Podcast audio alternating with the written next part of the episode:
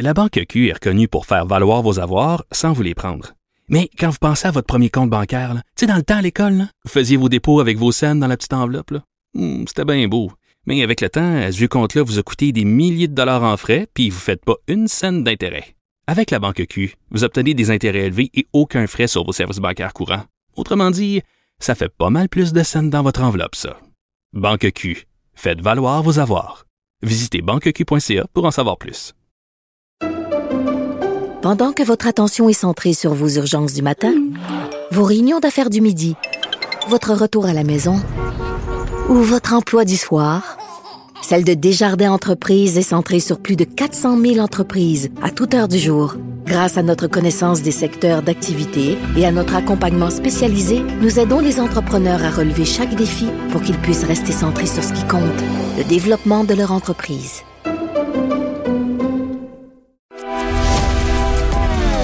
Grand philosophe, poète dans l'âme, la politique pour lui est comme un grand roman d'amour. Vous écoutez Antoine Robitaille, là-haut sur la colline. On a appris aujourd'hui que la députée libérale Francine Charbonneau ne sollicitera pas un mandat, un nouveau mandat en 2022. Elle est au bout du fil. Bonjour. Bonjour. Alors, qu'est-ce qui vous amène à prendre cette décision?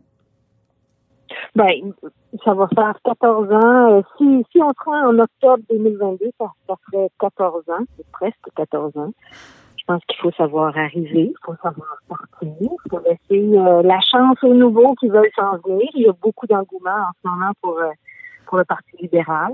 Et de ce fait, ben, après une bonne discussion avec mes enfants, puisque c'est eux qui ont fait une petite intervention, ben, j'ai pris la décision d'annoncer à Mme Anglade que je ne brillerai pas prochaine Vous dites il y a beaucoup d'enthousiasme pour le Parti libéral euh, dans, dans Mille-Îles ou parce que le- les sondages sont pas au, au plus sont pas au meilleur, sont pas euh, c'est-à-dire vous avez pas les meilleurs résultats de votre histoire, là, disons? C'est vrai, les sondages, euh, les sondages ne sont pas euh, des vallées verdoyantes, comme on dit, mais, en même temps, c'est étonnant comment les gens prisément nous disent euh, comment on fait, j'ai vraiment le goût. Euh, c'est pas juste dans mes îles, on sort d'un congrès où on est sorti de là, euh, tout le monde pompé à bloc là, pour euh, les nouveaux projets puis la nouvelle perspective. Donc euh, non, je pense que Mme Anglade attire une très belle clientèle auprès d'elle. Mhm. Lise Thériault, euh, votre collègue d'Anjou, avait annoncé, elle, qu'elle ne solliciterait pas un, un nouveau mandat, elle aussi, mais elle a tout de suite présenté sa successeur. Vous, euh, allez-vous faire de même si vous dites qu'il y a beaucoup d'engouement? Non, moi, je vais laisser euh, la chance à chacune des personnes qui a le goût de lever la main. Puis, euh, probablement que Mille-Îles sera un bel endroit où il y aura une investiture ouverte. Puis, euh, il y aura une belle course qui va se faire.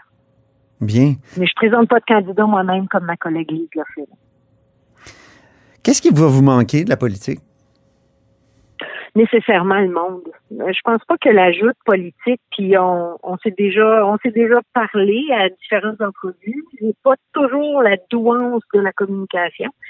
Euh, je fais toujours attention à ce que je dis parce que tout peut être tenu contre nous quand on fait de la politique. Puis je suis pas une fille qui a été élevée dans une classe de français avec euh, un accent européen. Je suis vraiment euh, une fille qui vient d'un milieu très modeste. Donc, ce qui va me manquer, c'est le monde.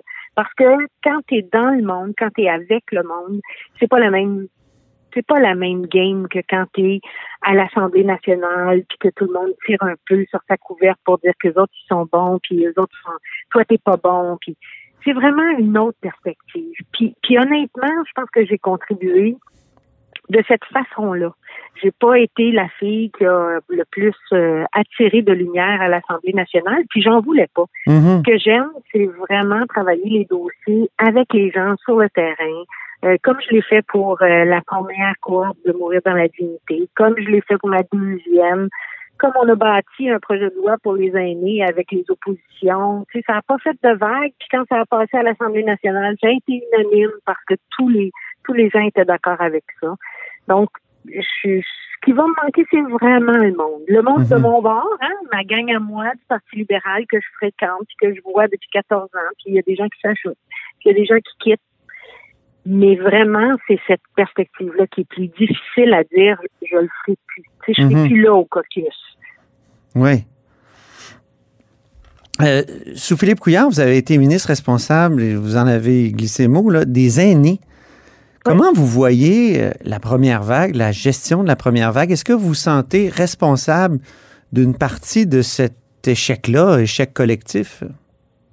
Je pense qu'il faut le regarder sous deux angles. Le premier angle, c'est est-ce qu'on était prêt à quelque chose comme ça? Euh, je pense qu'il y a peu d'endroits où on était prêt.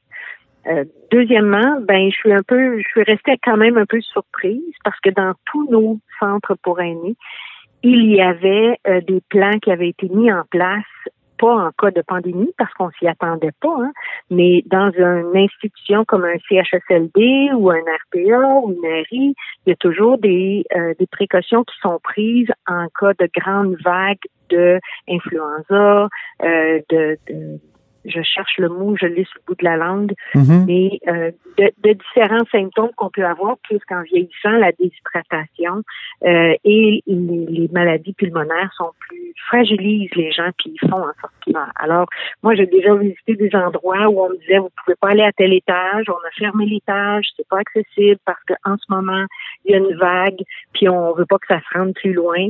C'était pas la pandémie. Donc, il y avait déjà des plans mis en place je veux pas surtout pas jouer à gérante d'estrade, là, Mhm. mais nécessairement, il y a quelque chose à quelque part qui a manqué pour qu'on ait autant de gens qui ont décédé dans Mhm. l'institution. C'est, c'en est, c'en est d'une tristesse incroyable.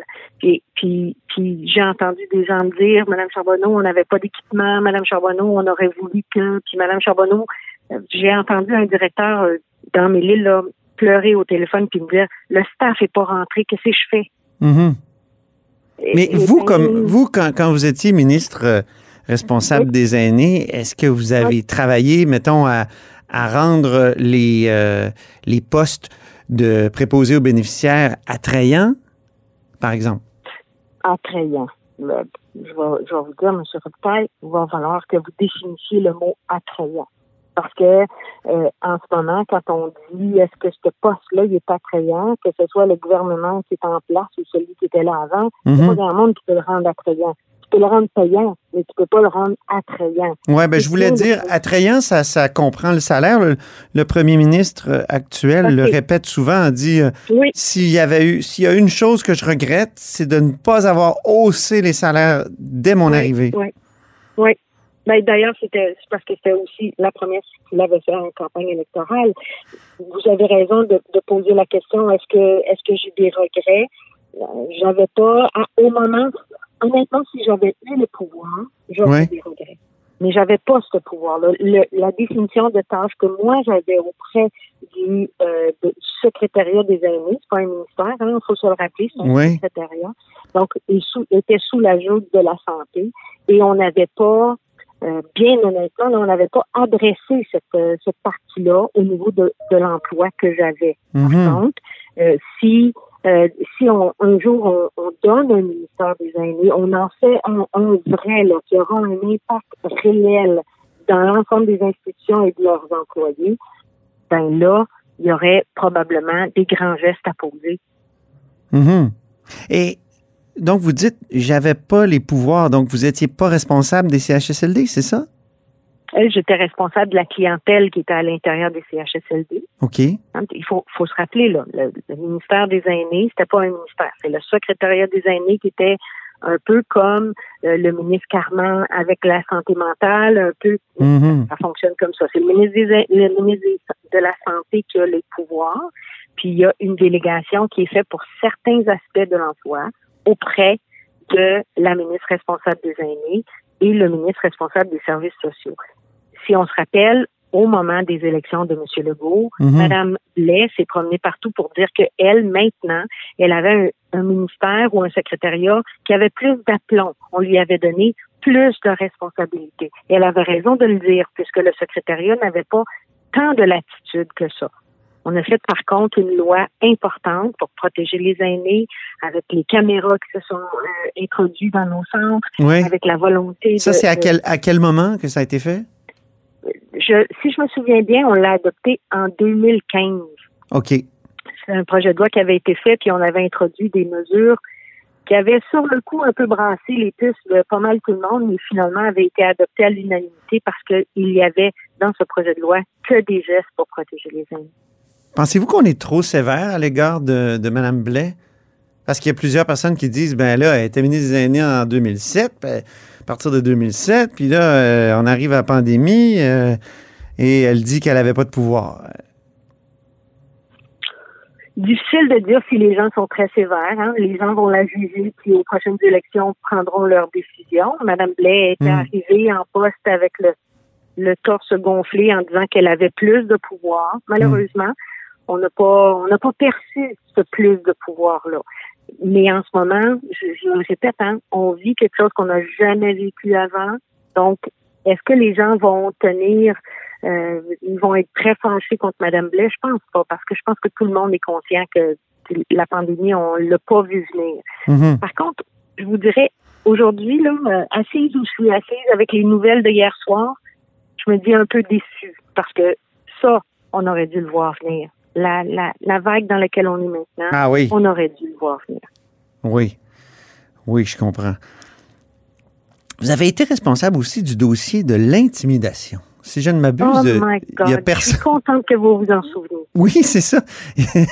Il y a- si je ne m'abuse, il n'y a pas un ministre actuellement qui est responsable de, de la lutte à l'intimidation. Il y en a un. Il y en a un. Il y en a un? Mais, mais oui, il y en a un. Mais malheureusement, je vous dirais que moi, j'ai travaillé avec Philippe Couillard qui avait un intérêt particulier sur ce dossier-là, qu'il l'avait créé d'ailleurs, parce que ça fait partie de la réussite de nos jeunes. Si on est capable d'enrayer l'intimidation puis faire en sorte que chacun trouve sa place, ça fait partie de sa réussite. Euh, puis quand le nouveau gouvernement est arrivé, ben ils ont donné ça au ministre de la Famille, qui en a fait ce que vous faites en présentement, c'est-à-dire dire, y a-t-il un ministre qui s'occupe de ça? Mhm. Ben, il y en a un qui est supposé de s'occuper de ça. Qu'est-ce qui restait à faire dans ce domaine-là? Qu'est-ce que, si vous aviez continué d'être ministre après euh, 2018? Ben, il fallait s'assurer que tous nos écoles aient un plan. Il fallait s'assurer que euh, les plans mis en place pour faire en sorte que l'intimidation n'existe presque plus, parce qu'on se, faut se le dire, l'intimidation fait partie de, de ce qu'on est comme société. Là. Ça commence même dans la fratrie, hein, quand on est plus jeune. Oui. On se taquine un peu. Pour un, c'est de la taquinerie. Pour l'autre, c'est de l'intimidation. Je dirais que ça continue jusqu'au caucus parce qu'il y a des cas euh, dans vos Ça caucus, notamment le caucus libéral, ça, ça a l'air d'avoir Ah joué dur. Là. Il y a même une, une députée qui, euh, sans même qu'on la qu'on la contacte, euh, a perdu ses dossiers puis a été expulsée du caucus.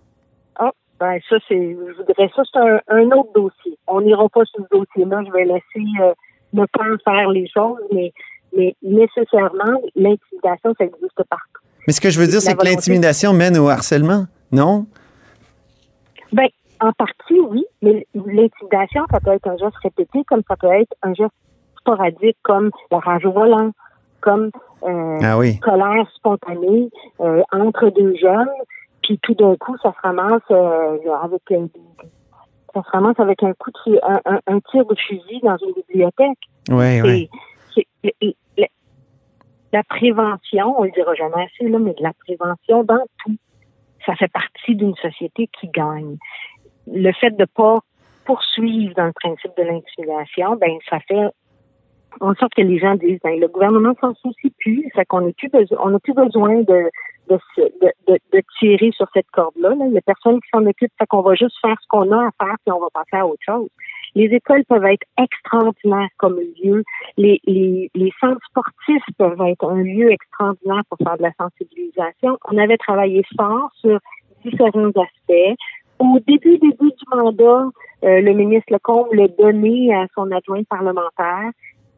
Et depuis ce temps, je vous avoue que malheureusement, ben, j'en ai plus entendu parler.